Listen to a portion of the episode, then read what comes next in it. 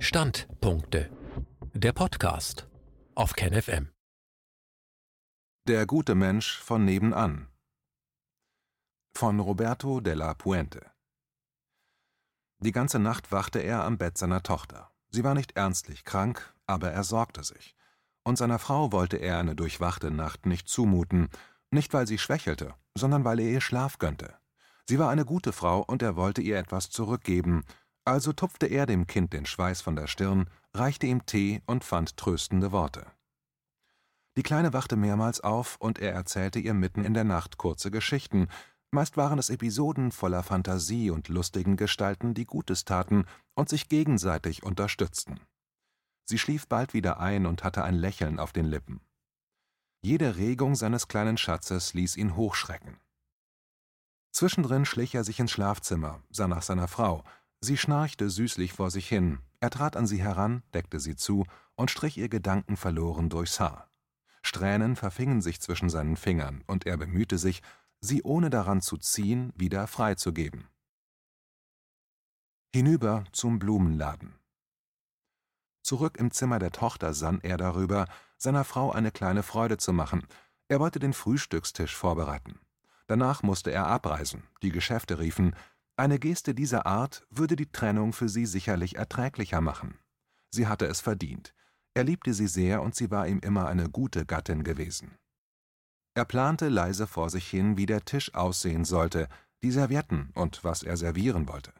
Er bedauerte, dass er keinen frischen Blumenschmuck besorgen konnte, er wollte seine Tochter nicht allzu lange alleine lassen. Aber Kerzen waren natürlich fest einkalkuliert, sie sollte es schön haben. Sie sollte abermals sagen, dass ihr Mann ein guter Mensch sei, ein Glücksfall, das Gute, das unter dem gemeinsamen Dach wohne. Je näher der Zeitpunkt für das Frühstück kam, desto mehr störte er sich an der Tafel, die keine Blumen tragen sollte. Noch haderte er. Sollte er sich sputen und welche holen? Dann gab er sich einen Ruck. Er konnte doch schnell die Wohnung verlassen, hinübergehen in den Blumenladen und einige Tulpen holen, die Kleine würde schon nicht ausgerechnet jetzt aufwachen und nach ihrem Vater rufen. Morgens schliefen Kranke immer tiefer als zu den Zeiten, da man eigentlich im Tiefschlaf verweilen sollte. Dem Greis zur Hand. Sie liebte Tulpen, und so warf er sich schnell eine Jacke über und lief hinüber. Es war noch früh, es dämmerte langsam herauf, der Nebel stieg aus den Kanaldeckeln. Ein Bild von einem Klischee, wie man sich einen Morgen ebenso zeichnet, wenn man ihn zeichnen soll. Es wirkte wie die billige Kulisse für einen Streifen von Michael Curtis oder Leo McCarey. Kurz bevor er den Laden erreicht hatte, traf er auf einen Greis, der mit schwer beladenen Taschen den Trottoir hinabschlurfte. Er konnte die Ladung kaum hieven und sah ohnehin sehr verloren aus. Für den nach Tulpen hetzenden Ehemann war es keine Frage. Er ging dem Greis zur Hand, fragte ihn, wo seine Wohnung lag, und hatte Glück, sie war nur einige Meter weiter. Der alte Mann hatte schon früh am Morgen am Wochenmarkt eingekauft, um nicht ins Gemenge zu gelangen und sich dort zu verlieren. Als der Alte ihm Geld anbot, verweigerte er die Annahme, das kam für ihn nicht in Frage. Es war schon fast eine Beleidigung, dass seine Hilfsbereitschaft mit einem Entgelt beglichen werden sollte. Nun aber eilte er zum Blumenladen, er hatte schon genug Zeit gelassen. Der Laden wurde gerade beliefert. Er bat um drei Tulpen und machte der Verkäuferin ein harmloses Kompliment, drückte ihr einen Schein in die Hand, wartete das Rückgeld nicht ab und beeilte sich, möglichst vor dem Erwachen seiner Frau zu Hause zu sein. Aus Überzeugung. Auf dem Rückweg begegneten ihm einige Nachbarn. Alle begrüßten ihn freudig. Er war im Stadtteil nicht unbekannt, man schätzte seine hilfsbereite Art, die Fähigkeit zuzuhören und die Probleme der Menschen und seiner Umgebung nicht nur anzuhören, sondern auch aktiv an der Lösung mitzuwirken. Einer der Nachbarinnen, die ihn begrüßten, hatte er vor einigen Jahren beim Umzug geholfen. Sie wurde Witwe. Ihr Mann starb plötzlich an einem Herzinfarkt und sie musste aus finanziellen Gründen in eine kleinere Wohnung wechseln. Wochen vor dem Umzug in die neue Wohnung klagte sie ihr Leid seiner Frau. Sie erzählte es wiederum ihrem Mann, und er organisierte Helfer und packte selbst mit an. Im Ortsverband seiner Partei fand er viele Freiwillige. Er pfiff und sie kamen. Eine Mutter, die ihre Tochter an der Hand führte und die jetzt seinen Weg kreuzte, rief ihn von der anderen Straßenseite und winkte. Ihrem Mann hatte er vor einiger Zeit eine Stelle verschafft.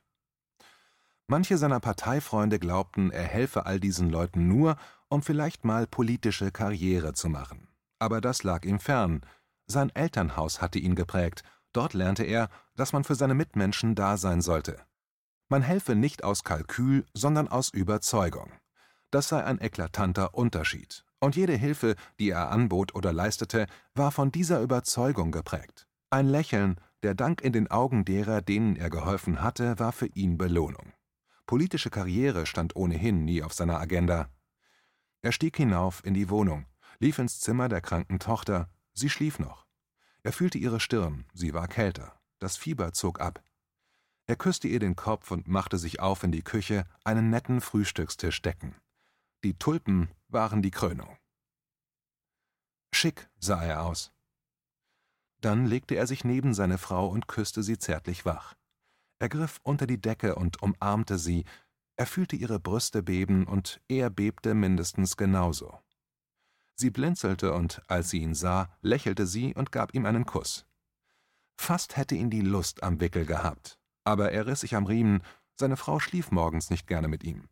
Als anständiger Gatte respektierte er das. Sie standen auf und schlenderten in die Küche. Sie freute sich, als sie die Tulpen erblickte. Das Frühstück war Beiwerk. Sie genoss es trotzdem. Beide schmatzten Brot und Butter und leckten am Honig. Nach dem Frühstück hätte sie Lust auf ihn gehabt, aber die Zeit eilte. Gleich musste er los. Die Arbeit rief. Er lief nochmal zu seiner Tochter. Sie war noch im Halbschlaf, als er ihr versprach, bald schon mit ihr und ihren Freundinnen in den Zoo zu gehen. Dann umarmte er seine Frau, gab ihr einen Kuss und sagte ihr, dass sie das Glück seines Lebens sei. Sie hatte Tränen in den Augen, als er sich den Ledermantel anzog und die Mütze aufsetzte. Der Totenkopf und die gekreuzten Knochen blitzten.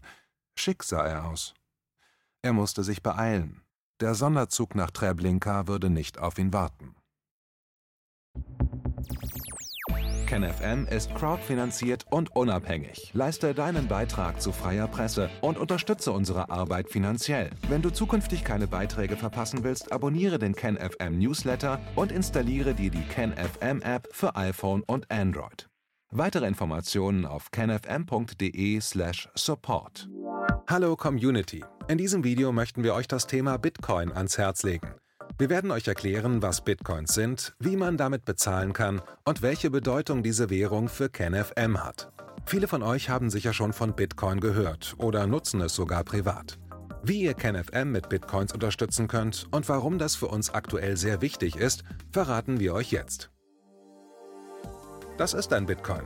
In Wirklichkeit existiert so ein Bitcoin aber gar nicht. Es gibt ihn nur virtuell im Internet als digitale Währung in einem digitalen Konto. Bitcoin ist eine sogenannte Kryptowährung, die bekannteste weltweit. Man kann damit via Computer oder Smartphone einkaufen, spenden oder sich gegenseitig Bitcoins zuschicken. Bitcoins kann man wie Währungen oder Edelmetalle zum aktuellen Wechselkurs kaufen, verkaufen oder von Freunden zugeschickt bekommen. Einzige Voraussetzung ein E-Wallet, zu Deutsch eine elektronische Geldbörse. Das ist ein Account oder Konto, über das man Bitcoins empfangen oder versenden kann. Wie ihr wisst, nutzen auch wir bei KenFM schon seit ein paar Jahren Bitcoin, damit wir im Notfall auch finanziell unabhängig bleiben können, zum Beispiel von Banken, die uns nicht mehr mögen. Da viele Banken mit unserer Berichterstattung nicht einverstanden sind und nicht im Zusammenhang mit KenFM genannt werden möchten, kam es in den letzten Monaten so weit, dass uns gar keine Bank mehr mag. Weshalb wir leider damit rechnen müssen, vom kompletten IBAN-Zahlungsverkehr ausgeschlossen zu werden. Deshalb der Appell an euch, Beschäftigt euch jetzt schon mit der Funktionsweise von Bitcoin, damit ihr uns auch im Notfall trotzdem weiter unterstützen könnt. Alles, was ihr dafür tun müsst, ist, eure bisherige Unterstützung in Euro einfach in Bitcoin an uns zu senden. Dazu legt ihr einfach eine kostenlose E-Wallet an, wandelt einen Betrag eurer Wahl in Bitcoin um und sendet uns diesen an unseren Bitcoin-Account. Den Link findet ihr unter jedem unserer Beiträge sowie unter diesem Video. Alternativ dazu könnt ihr aber auch diesen QR-Code mit eurem Smartphone scannen. Übrigens, eine detaillierte Schritt-für-Schritt-Anleitung haben wir zum Nachlesen für euch schon einmal vorbereitet. Ihr findet sie auf canfm.de/bitcoin. Ob Bitcoin oder Kryptowährungen wirklich die Zukunft des Geldes sind, wissen wir nicht. Aber vielleicht ist das bald unsere einzige Option, so unabhängig wie möglich und vor allem ohne Bankkonto für euch in Zukunft weiterhin freien und unabhängigen Journalismus machen zu können. Wir hoffen sehr auf eure Unterstützung und sagen jetzt schon tausendmal Danke. Euer Team von KenFM.